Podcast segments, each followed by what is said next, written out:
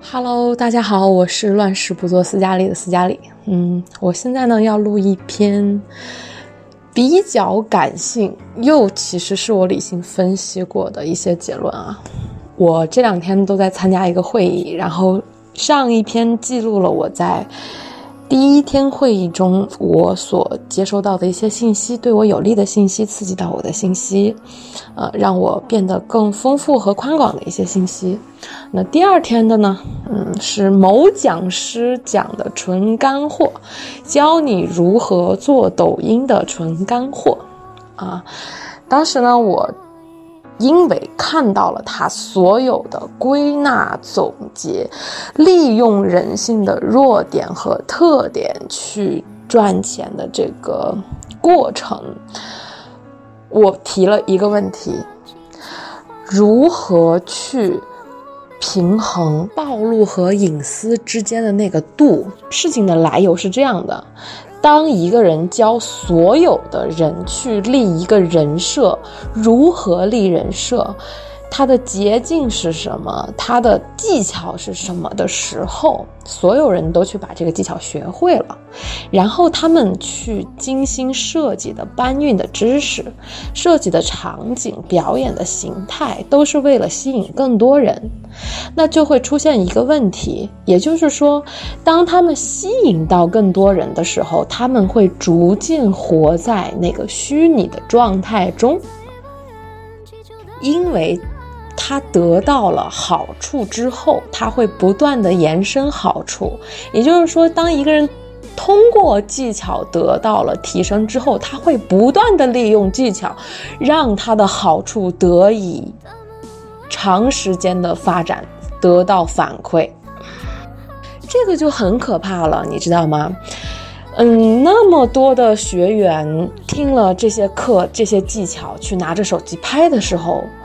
我的危机感就来了，天哪！他复制了这么多跟他一样的精致的利己主义者，对钱向往的人，那会有多少虚假的信息和技巧充斥在我们的网络社会中？我我开始恐惧了，我开始想象自己的孩子未来刷着抖音，津津有味地看着每一个虚假的人设，并投入进去。然后去爱上他们的这种偶像，爱上他们的这种信息流，然后去相信未来的社会无处不在充斥着信息，而我们现在所要面对的都是对信息做减法了。我之前录过一期播客，就是郑爽代孕的消息，它可以疯狂的冲进我们的信息圈，我们就算选择了霸差，我们选择了不看它，但是它会以各种的方式、各种的 APP、各种的情形。全部都会出现在我们的面前。面对这样的世界，我们应该如何去生活呢？我觉得挺可怕的。然后我提出了这样的问题，你知道他回答我什么吗？他说：“我教你做抖音，但我不教你做人。他只教你做抖音，他不教你做人。于是你学习了他的这些东西，跟随了他，把他当成老师。”而且赚到了钱之后，你更敬仰他了，会出现一个什么样的现象呢？二十出头的女孩子，几百万的粉丝，源源不断的现金流进来，不断的去学习技巧，让自己变得更丰富、更虚假，人设更做实，更多的内容进来。他真的在做内容吗？他真的在思考吗？是一个团队在帮他教他。如何运用工具吸引更多的钱？他们真的在思考吗？我们未来的社会有多少人成了一个炮灰，成了一个停滞不前的这么一个生命体了？你知道害怕的是什么吗？害怕的是这些女孩子回到了家里边，她是一副空壳。然后有更多的抑郁，更多的内心的不平衡，自我的不完整暴露在这个社会上，这是我们的人类社会在退步的一个过程。我觉得这这个东西是引起我非常警觉的一个现象。我并不反对大家去学习，大家去跟随，大家去崇拜，我觉得这是非常正常的。所以为什么我千里迢迢跑来开会？确实我在第一天得到了很多，但第二天的这个课上的我真的是我都要掐我的人中了。我在想这个人是谁？他为什么在利用他的优势站在这个台上？给大家传播所有的东西都是功利化，而我对你又不负责的信息，要提醒你哦，他对你传输的是功利化但又不对你负责的信息，他无限的控制人心和技巧，然后让你买单。在中间吃饭的时候，呃，我们有几个人一起吃的饭，我们在这个过程中有聊天。聊到一个终点的时候，他们说：“啊，不管了，不管了，先赚钱，先赚钱。”在讨论人文主义关怀的时候，他们会说：“没事，没事，这些先放放，先赚钱，先赚钱。”然后你又抛出一个：“那如果你们现在做的这件事情成功了，你在做这个事情成功的这个过程中，你有想过你的孩子未来生活在这么一个环境里边是一个什么样的？”状态嘛，他们说，哎，这些先不要想，不要想，先赚钱，先赚钱。哎，那么有什么办法呢？有什么办法呢？每一个个体的选择，在未来都是有力量的。我从来不相信一个人，他生来，他就算默默无闻的生了，离开，他就化成灰烬，他就不存在了。他存在在这个世界上，他每一个影响。都在影响身边的人，他的每一个行为都在影响身边的人，包括他传递的价值观，他的每一次选择，每一个消费者买单都是在为这个产品去负责的。每多一笔消费，这个东西可能就多生产一倍。它是一个循环，我们我们生活中的很多东西都是循环的，所以为什么我们说要做事情，要赚钱，要赚钱，要赚，但是如何做个人也是要有这个考虑的吧，对不对？但有人会杠了啊，人家赚到钱了，大大家都赚到钱了，那你你又提到做人的问题，那是到底先做人还是先赚钱？我给你举个例子吧，我曾经是不考虑做人的，我确实赚钱，赚到了，然后呢，然后就会发生一个空虚的一个状态，人一定是在满足空虚、满足空虚这个东西里边循环的，要么就焦虑，要么就无聊，必须不断的去寻找新鲜的事物去做，钱只是其中的一种，而且我觉得钱的本质啊，它。为什么货币会出现？它的本质是交换。你看，现在抖音做的都是都是搬运，它是交换吗？它是交换吗？它生产内容吗？它真的生产内容吗？它只是让你看到了别人怎么生活，它把你逗乐了，在你无聊的时候刷起他的时候把你逗乐了，父亲没有给你任何教导的时候，有这么一个教导的人物的形象出现了，他对你进行教导。在你没有被关注的时候，有这么一个直播出现了，有一个美女，你去打赏她的时候，她会关注你，她会夸赞你，你有存在感了。这些东西，全部都是在为了满足你而满足你。他们的有用之处是恰好让你看到了他们的时候，满足了你内心的一个需求。这个需求是暂时的。我们最终修的是什么？修的是我看到的实相、真实的东西，我个人的感受。多听、多看、多感受，这三个没有问题吧？它利用到赚钱上，它是一个技能。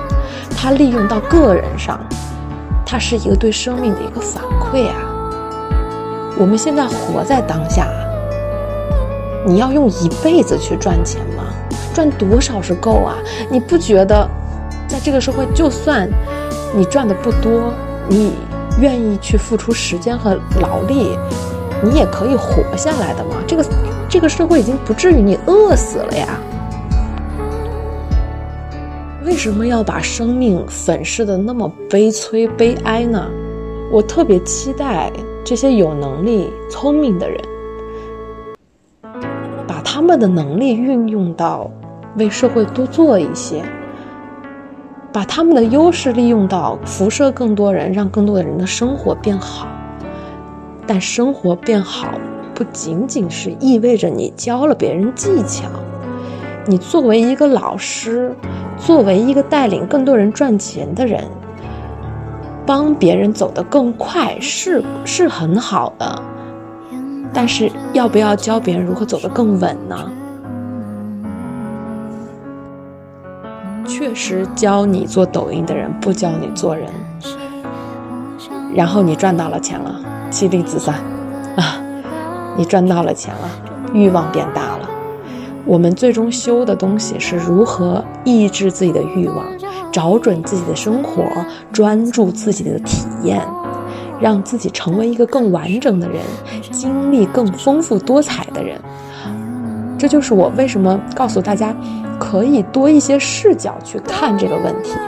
当所有人坐在一个大厅里去学习这些课程的时候，你会发现大家的目标是一致的，赚钱。但是你跳出来看这个人，看带领你走向赚钱路的这个人，他是如何做人的？你你跟的是一个老师，你跟的是一个引领你的人，他有非常多的社会关系，有非常多的角色，他在做你老师的时候教给你的这些技巧，你最后。还会回归到你自己的生活，你有你自己的角色的，你是需要处理很多自我相处的情绪和自我相处的对话，自我的一些矛盾的。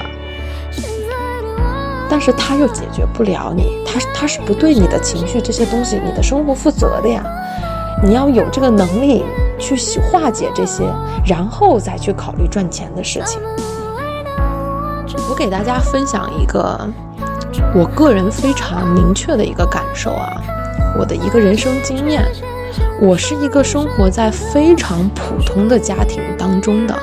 当我赚到了，我看到我父亲可能要一辈子去赚这个钱的钱到了我手上的时候，我会告诉自己，这个东西不属于我，它只是我在成长过程中陪我走过这一段路的这么一个结果而已。它是我体验并且体验丰富，通过我努力的这么一个结果而已。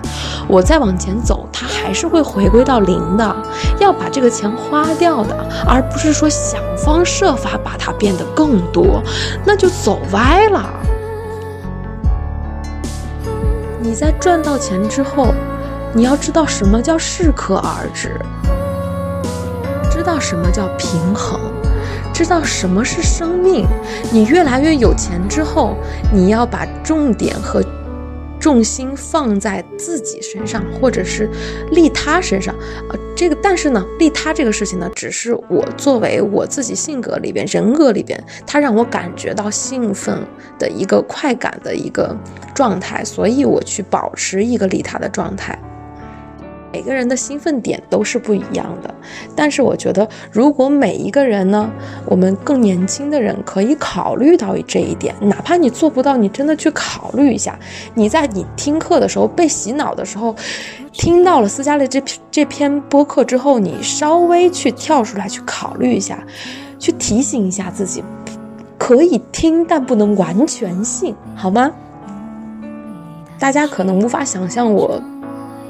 如何走过这一段路，把自己变得真实的？因为以前太虚假了，我以前活的太虚假了，所以才有今天的真实。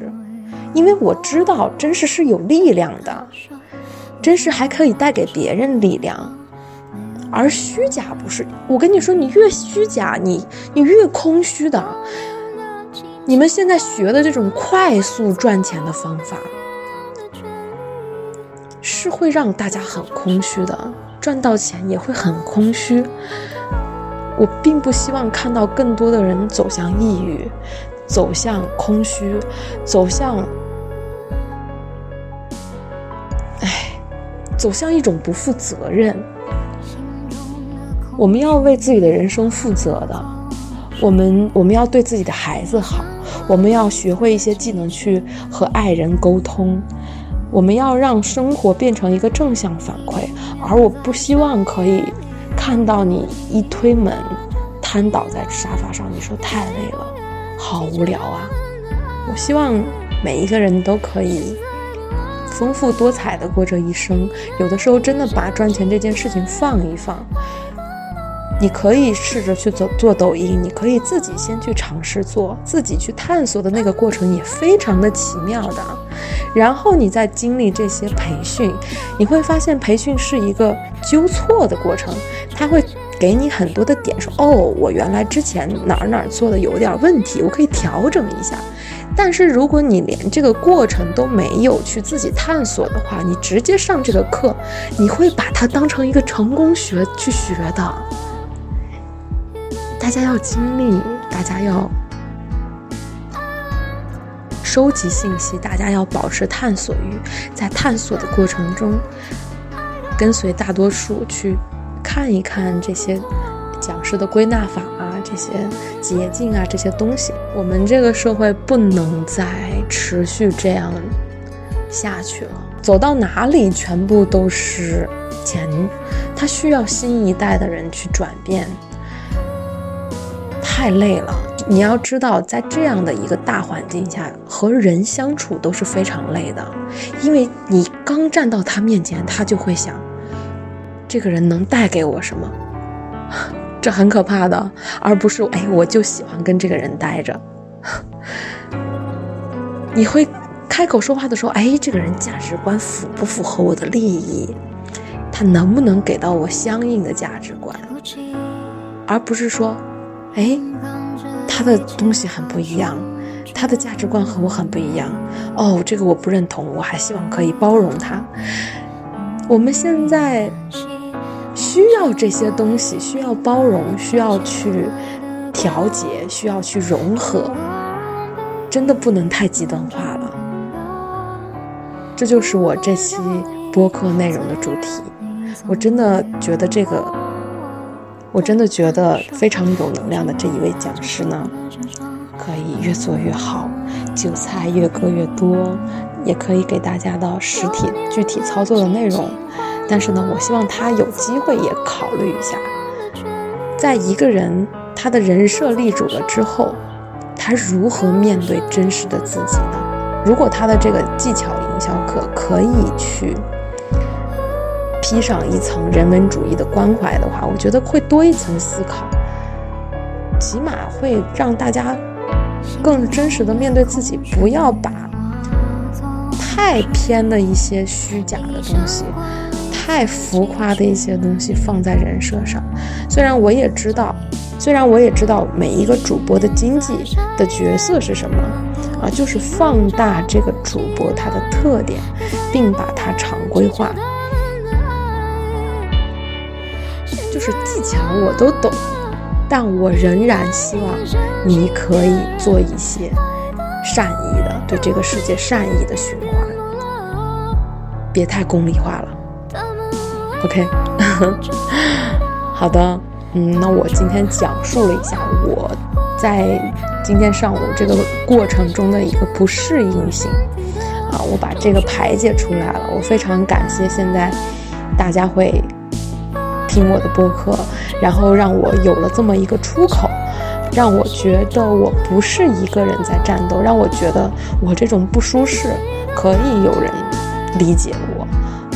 那如果不理解的话也没有问题啊，终归要走向一个包容的世界的。所以呢，多元化、包容，我们要持续进行。也许在很多人眼里，这个不是非常重要的事情，但是它在我眼里真的非常重要，它是我生命中很重要的一部分了。所以我现在做的事业，我。未来要做的事情，我修整自己的事情，很大的程度都是告诉自己，告诉更多人要如何真实的面对这个社会，如何在自我和赚钱之间做一个很好的平衡，如何去体验自己的生命，我们的江湖就在我们的心里。那 那本期播客就到这里啦，感谢大家收听，我是乱世不做斯嘉丽的斯嘉丽，拜拜。对不起